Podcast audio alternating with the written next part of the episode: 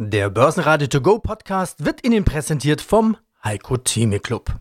Werden Sie Mitglied im Heiko Theme Club. heiko-theme.de Der Börsenpodcast. Börsenradio Network AG. Das Börsenradio. Marktbericht. Im Studio Sebastian Leben und Peter Heinrich. Außerdem hören Sie zur Charttechnik von DAX und Nike nach den Zahlen. Jochen Stanzel, Chefmarktanalyst von CMC Markets. Ebenfalls zu Nike nach den Zahlen und Adidas, den globalen Anlagestrategen Heiko Thieme. Zur Charttechnik von Dow Jones und Tesla, Martin Utschneider von Donner und Reuschel. Zum Weihnachtsgeschäft von Unidevice, CEO Dr. Christian Pahl. Und zu Nachhaltigkeit als The New Normal, Marion Unterleutner, Nachhaltigkeitsmanagerin von Swiss Life Select Österreich. Sie hören Ausschnitte aus Börsenradio-Interviews. Ausführliche Interviews und weitere Beiträge finden Sie unter börsenradio.de oder in der Börsenradio-App. Das schon bekannte Spiel geht weiter. Auf einen Minustag folgt ein Plustag. Bei Rücksetzern kommen die Schnäppchenjäger und so reagieren die Börsen auch mit deutlichem Plus auf den schwachen Wochenstart. Der DAX schloss den Dienstag mit plus 1,4% und 15.447 Punkten. Der ATX in Wien legte 2,8% zu auf 3.823 Punkte. Der ATX Total Return auf 7.773 Punkte. Hallo, Jochen Stanzel hier von CMC Markets. Corona wieder auf allen Kanälen, kurz vor Weihnachten, schon zum dritten Mal. Äh, was das öffentliche Leben angeht, hat sich gefühlt nichts verändert. Kontaktbeschränkungen, Lockdowns, Maßnahmenbeschlüsse im Bund, Ländertreffen, ein Déjà-vu-Erlebnis. Nicht umsonst geht gerade überall der Witz um, dass man 2022, also 2022, ausspricht wie 2022, also ebenfalls 2020 sozusagen. Und Déjà-vu auch an den Börsen. Corona ist doch noch ein Bremsklotz für die Börsen. Wer gedacht hat, das ist vorbei, der hat sich auf jeden Fall geirrt. Nach Weihnachtsrally sieht das auf jeden Fall nicht aus, oder Jochen? Nein, nein, die ist unterbrochen, abgebrochen, beendet. Weihnachten ist jetzt auch bald. Also ich glaube, dass da in dem alten Jahr nicht mehr viel passiert, bis auf Volatilität, die wir derzeit haben. Es ist eine Richtungslosigkeit seit März da. Und es gab in dieser Richtungslosigkeit einmal eine Episode, wo wir so in Richtung Rallye gegangen sind. Das war ja im November, weil sich da das Szenario dann doch als wahrscheinlicher darstellte, dass es im Jahr 2022 oder 2022 eben nicht noch einmal 2020 wird, sondern dass wir eben sehr schnell aus dieser Problematik Lieferengpässe rauskommen, weil die Wirtschaft wieder rund läuft, dass also die Unternehmen ihre Auftragseingänge abarbeiten können, dass dann die Inflation nach unten geht, die eben durch diese Lieferengpässe auch mit verursacht wird und dass die Zentralbanken dann sehr viel Zeit haben werden, ihre Geldpolitik zu straffen. Dieses Szenario ist sehr unwahrscheinlich geworden durch Omikron und die drohenden Wellen, die da jetzt kommen. Man hat ja Probleme mitzuzählen, vierte, fünfte Welle wo sind wir eigentlich? Auf jeden Fall äh, dürften die ersten Monate 2022 potenziell dramatisch werden, wenn man sich die Modellrechnungen anschaut, was äh, die Ausbreitung von Omikron angeht, die potenziell auf uns zukommen könnte. Auf jeden Fall unterbricht das jetzt diese flüssige ähm, Weg hin zu Lösung der Lieferengpässe. Und damit werden die sich äh, wahrscheinlich ins zweite Halbjahr 2022 verlagern, dass man sieht, das löst sich langsam. Damit wird danach nachgeschaltet auch erst der Inflationsdruck nachlassen Ende 2022. Und die Zentralbanken müssen jetzt in der Zwischenzeit ein bisschen aufs Gaspedal treten. Jetzt nicht mehr in Sachen Lockerung, sondern in Sachen Schaffung der Geldpolitik. Und das sind alles so ein Szenario, wo man eben jetzt an der Börse abweicht von, ah, Optimalfall ist unwahrscheinlich geworden wir haben so ein Basisszenario, noch kein richtig bärisches Szenario, muss man auch dazu sagen, weil die Nachfrage weiterhin da ist. Ja, einen schönen guten Tag. Mein Name ist Martin Utschneider. Ich bin Leiter der technischen Analyse bei der Privatbank Donner und Reuschel. Wir unterhalten uns kurz vor Weihnachten. Ein gutes Börsenjahr neigt sich dem Ende zu, auch wenn es keine Weihnachtsrallye gibt. Das traue ich mich drei Tage vor Weihnachten jetzt dann doch zu sagen. Die Leitbörse der Welt, die Wall Street, ist nämlich ein ganzes Stück vom November hoch entfernt. Im Dow Jones sind es 1500 Punkte, aber das sagt noch nichts aus über die Charttechnik. Martin, was sagt denn die Charttechnik? Ja, die Charttechnik sagt genau das, was du gerade schon eingangs erwähnt hast. Wir hatten eigentlich unsere Rallye schon im, ja, kann man sagen, so im November oder bis in den November hinein. Da hatten wir unsere Rallye so bis zum 4., 5., 6. und dann ging es dahin. Wir haben aber immer nach wie vor ein sehr gutes Börsenjahr. Wir haben jetzt eine Konsolidierung und wir haben jetzt aktuell im Dow Jones auch ein sehr schönes Signal gesehen, denn wir haben zwei schöne Signale, so muss man sagen. Wir haben die 200-Tage-Linie erfolgreich getestet und wir haben eine Fibonacci-Linie bei knapp 34.900 gehalten. Vorbörslich geht es jetzt da auch schon wieder nach oben und das heißt, das nächste Ziel wird jetzt die 100-Tage-Linie sein bei 35.230 rund. Wir haben jetzt eine vorbörsliche Indikation in diesem Bereich. Also von dem her haben wir auch vom MACD, sprich dem Trendfolgeindikator haben wir leider ein Verkaufssignal. Wir haben von der Slow Stochastik eine Neutralität und vom Ichimoku Kinko-Hio auch ein neutrales Signal. Das heißt, wir müssen hier im Moment kleinere Brötchen backen und es ist genauso, wie du gesagt hast, wir werden keine Weihnachtsrallye bekommen. Wir werden aber auch keinen Weihnachtscrash bekommen oder einen zwischen den Jahren Crash. Der Dow Jones wird sich jetzt hier einigeln auf dem Niveau in etwa, wo er jetzt ist und wir werden seitwärts aus dem, ja, aus dem Börsen- und aus dem Kalenderjahr gehen. Typisch für einen Tag mit Gegenbewegung waren die Gewinner im DAX wie Airbus mit plus 4,6%, obwohl gerade eine Klage von Qatar Airways wegen Problemen mit dem Flugzeugtyp A350 bekannt wurde, oder MTU mit plus 4,2%. Weiterer Gewinner war Vortagesverlierer Delivery Hero mit plus 3,5%. DAX-Verlierer waren die Vortagesgewinner Kia Gen mit minus 0,4%, Siemens Healthineers mit minus 1,4% und Schlusslicht HelloFresh mit minus 1,5%. Heiko Thieme, globaler Anlagestratege. Hörerfrage, machen wir weiter. Hallo Herr Thieme, heute hat ja Nike Zahlen, Adidas springt auch an. Das ist schon alles sehr sportlich bewertet. Wie weit müsste Nike oder Adidas fallen, damit ich es kaufen darf nach Heiko Thieme Strategien? Ja, die sollte normalerweise, nehmen wir mal die Adidas, nicht wahr, weil ich sie gerade bei mir auf dem Bildschirm auch habe.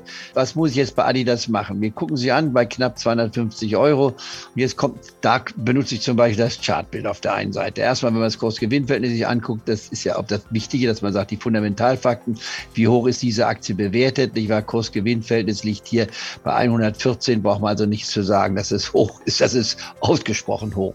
Sie müsste von ihrem Höchstniveau hier, und ich nehme den Jahres Jahreschart. Den Jahreschart hatten wir hier gesehen. Die Heiko-Thiemische eigene Chartanalyse, die wird nicht von jedem geteilt, aber wir sind bei 336, 340, sagen wir mal, in der Spitze gewesen, das war Anfang August. Seitdem haben wir uns deutlich zurückgebildet schon, nicht wahr? Wir sagen, wir sind von 340, kommen wir jetzt auf unter 250. Das sind immerhin so, ja, roundabout, sagen wir, 30 Prozent Rückgang. Da kann man schon sagen, sie ist auf dem tiefsten Niveau der letzten zwölf Monate.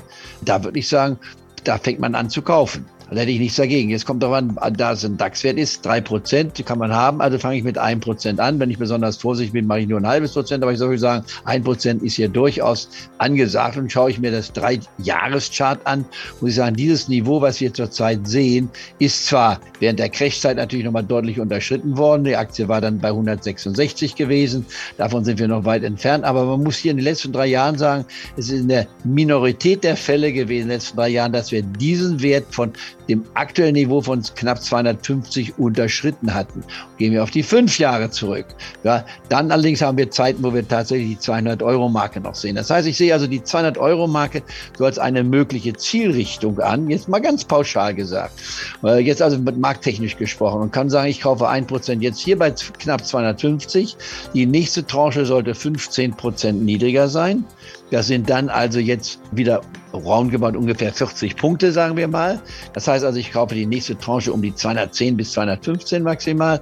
Und dann die letzte Tranche, zu der wir wahrscheinlich nicht kommen werden, aber ich nehme sie immer noch mit auf, damit ich weiß, ich muss nicht verzagen, wenn es dahin kommt, dass ich dann nochmal 30 Punkte nachlasse und das heißt, ich bin bei 180. Wenn ich das nehme, um das nochmal die 180 zu nehmen, also so simpel ist meine charttechnische Analyse, bei 180 kann ich hier fünf Jahre lang zurückgehen und kommen dann also dahin, dass die 180 eigentlich so die Tiefstphase ist. Es gibt dann noch mal eine Tiefstphase, die ganz kurzfristig darunter lag, aber das kann man eigentlich vergessen. Selbst hier, wie gesagt, im Fall des Crashes waren wir bei 170 gewesen. Also wenn ich 180 als unteres Kaufniveau nehme, bin ich in der Nähe des Crashniveaus von 2020. Wir haben auch noch kurz vor Weihnachten Quartalszahlen bekommen. Nike hat Zahlen geliefert, also der größte Sportartikelhersteller der Welt. Und die waren überraschend gut. Da ging es auch um Lieferketten. Wir haben das ja im Laufe des Jahres beobachtet, unter anderem bei Adidas, dass genau diese fehlenden Lieferketten, Logistikprobleme und so weiter die Kurse doch gedrückt haben, beziehungsweise auch Umsatz und Gewinn gedrückt haben. Nike überrascht jetzt mit Umsatz und Gewinn und zwar auch weil diese Transportwege, diese Logistikketten scheinbar wieder besser funktionieren. Das ist ja in ganz vieler Hinsicht eine gute Nachricht. Was macht die Aktie von Nike und hilft das auch den anderen Sportartikelherstellern? Man schaut sehr stark eben drauf, äh, wie können die einzelnen Unternehmen, äh, wie kommen die damit klar mit diesen Lieferengpässen. Und da gibt es dann doch schon ziemliche Unterschiede. Die einen Unternehmen sind relativ wenig betroffen, die anderen waren betroffen, haben das dann gelöst, andere sind betroffen, haben es noch nicht gelöst und da sortiert die Börse natürlich dann auch. Was jetzt Nike angeht, ganz spannend jetzt die charttechnische Situation. Wir haben bei 153 Dollar und 87 Cent die 200-Tage-Linie und wir sind bei 156, 157 Dollar gestern aus dem Handel gegangen. Also da steht ein Test der 200-Tage-Linie an, das erste Mal seit Ende September. Da hat sie gehalten und danach gab es ein neues Rallye hoch bei nahe 180 Dollar. Also spannender charttechnischer Test, der jetzt hier bei Nike äh, bevorsteht bevorstehen könnte. Ansonsten, äh, wenn wir uns Adidas zum Beispiel anschauen, da sehen wir, dass doch seit August sich die Aktie doch merklich abgekühlt hat, von 335 jetzt auf 250 Euro runtergegangen ist. Eine wichtige Unterstützung ist da bei 216 Euro. Im Moment äh, sehen wir da seit August einen intakten Abwärtstrend bei, bei Adidas. Mein Name ist Christian Pahl, ich bin Vorstandsmitglied der Unidevice AG. Herr Pahl, es ist die Woche vor Weihnachten das wichtigste Event des Jahres für einen Smartphone-Broker wie Sie es sind. Davor kommen noch die neu geschaffenen Konsumfeiertage Black Friday und Cyber Monday. Eigentlich ja. Grund zum Feiern für die Händler.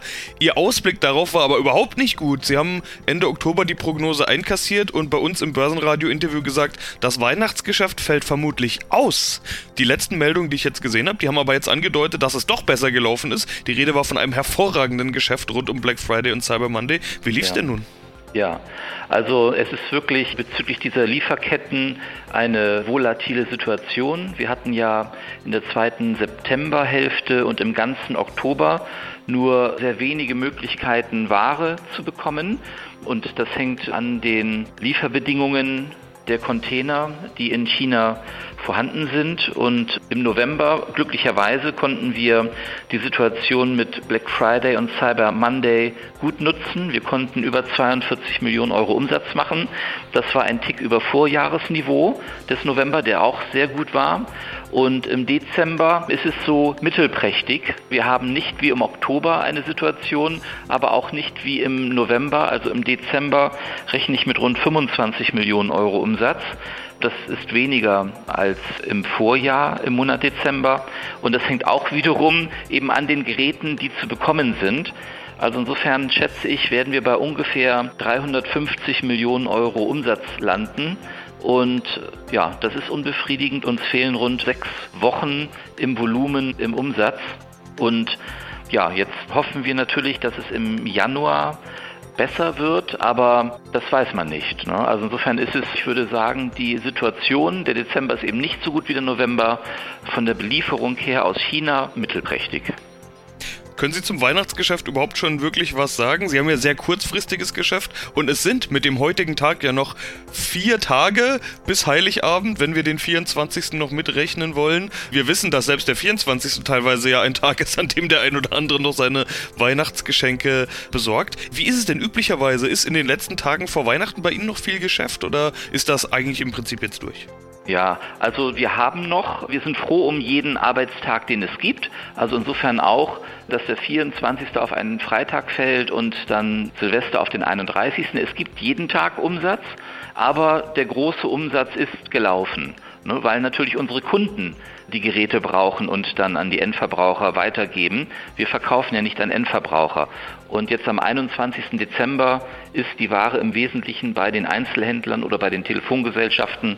Und äh, für uns wird es ruhiger, aber wir nutzen jeden Arbeitstag, den es gibt. Es läuft ein bisschen was, aber deshalb traue ich mir zu, zu sagen, die Erwartung des Umsatzes Dezember liegt jetzt auf Basis der 20 verlaufenden Tage bei dann 25 Millionen Euro. Ja, wenn wir schon beim Rückblick ins Jahr sind, wollen wir doch noch ein paar Stories des Jahres erzählen. Mann des Jahres ist für die Kollegen vom Times Magazine Elon Musk. Das hat sich vermutlich schon rumgesprochen und der war ja auch tatsächlich dauerpräsent in nahezu allen Medien. Wir können über einige interessante Projekte dieses 1000 Sassas sprechen, aber das Interessanteste aus Börsensicht ist wohl Tesla. Für viele die Aktie des Jahres und ja, man kann es kaum glauben, aber vom Jahrestief zum Jahreshoch hat die sich schon wieder verdoppelt. Davon wurde sie schon wieder deutlich nach unten gereicht. Wo siehst du Tesla?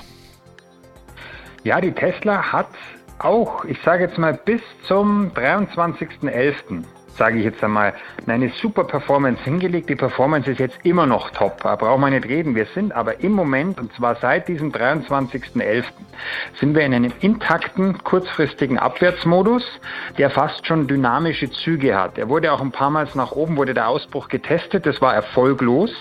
Wir haben jetzt ein Gap geschlossen, ein Gap Close gemacht bei 944 bis 910. Das war dieses Opening Gap vom 25.10. diesen Jahres. Wir haben aufgrund der Kerzenkonstellation, also dieser Candlesticks, im Moment weiterhin keine großen Tendenzen nach oben. Die Tage sind, also die letzten beiden Tage waren sehr unschlüssig. Ich würde sogar sagen, wir steuern auf eine Fibonacci-Linie bei 855 Dollar zu. Ist im Jahres-Year-to-Date-Vergleich immer noch eine super, eine Wahnsinns-Performance. Nur man muss jetzt ein bisschen aufpassen. Ich denke mal, die Tesla wird nicht seitwärts aus dem Jahr gehen, vielleicht sogar zum Stand jetzt mit einem kleinen Abschlag sogar noch. Kurzfristiges Ziel sind 855 US-Dollar. Die Markttechnik ist bestenfalls neutral. Dementsprechend keine Impulse nach oben. Im Moment aus rein charttechnischer Sicht. Von dem her Tesla bislang wunderbar, auch wenn man es übers Jahr betrachtet, auch als strategische Allokation. Aber wer jetzt vielleicht noch liebäugelt und sagt, ah, ich möchte mir die Tesla also die Tesla-Aktie, bildlich gesprochen, unter den Weihnachtsbaum legen. Da würde ich lieber warten bis nach Heilig Drei König und mal schauen, wie sich die Tendenz im neuen Jahr fortsetzt. Im Moment ist die Tesla intakt abwärts gerichtet. Mein Name ist Marin Unterleutner. Ich bin bei der Swiss Life Select vorwiegend im Produktmanagement als Produktmanagerin tätig, da verantwortlich für den Bereich der Kapitalanlagen, also der Investments und habe zusätzlich die Aufgabe als CSR-Managerin Corporate Social Responsibility. Das heißt, ich darf mich auch im Unternehmen selbst um den Bereich Nachhaltigkeit kümmern. Da darf ich da mal nachfragen, also diese, ich finde die Zahl groß von 2019 auf 2020, diese 30 Prozent. Zu ja, wie viel Privat oder zu wie viel Instis steckt da drin? Also das größte, der größte Teil der Veranlagungen liegt noch im institutionellen Sektor. Ja, also mhm. das ist äh, mehr als die Hälfte dieser Gelder sind von institutionellen Investoren. Aber die Nachfragesteigerung ist eigentlich bei den Privatinvestoren noch wesentlich höher. Da gab es eine Steigerungsrate von 2019 auf 2020 von 78 Prozent. Und wenn man sich auf zwei Jahre anschaut, also von 2018 auf 2020, dann sind das 214 Prozent mehr in Geldern, die nachhaltig veranlagt wurden. Das heißt, gerade im privaten Sektor ist da richtig auch Schwung reingekommen. Sieht man auch ein bisschen im Vergleich, wenn man sich anschaut, zwei Jahre von 2017 auf 2019 war die Steigerung bei den Privatanlegern noch so bei 106 Prozent und von 2018 auf 2020 waren es bereits 214. Also da kommt richtig Schwung rein. Daran, glaube ich, lässt sich auch ganz gut messen, dass die Nachfrage da wirklich da ist und das Interesse daran größer wird. Ja. Also ein Wachstum von 214 Prozent, das kann sich sehen lassen. Jetzt haben wir ja Corona noch gehabt, Lockdown, die Menschen haben sich mehr um Anlagen gekümmert, hatten auch Zeit, haben ja auch Geld, können es nicht anders ausgeben. Diese 214 Prozent, ist das eine Umschiftung von normalen Fonds, normalen Geldern in Nachhaltigkeit hinein oder ist da ein bisschen was mehr draufgekommen? Also ist die Investitionssumme ein bisschen größer geworden? Die Investitionssumme ist ein bisschen größer geworden. Allerdings, wenn man sich anschaut, den Fondsmarkt generell in Österreich, der beträgt im Jahr 2020 in etwa 190 Milliarden Euro. Aber die Steigerung der Veranlagungen insgesamt im Fondsmarkt von 2019 auf 2020 waren 3,8 Prozent. Wenn also die Steigerungsrate insgesamt bei den Institutionellen und bei den, bei den Kunden 30 Prozent mehr Nachhaltigkeit war, heißt das eigentlich, dass hier schon sehr viel umgeschichtet wurde und jetzt nicht notwendigerweise so viel Neugeld generell in den Fondsmarkt geflossen ist.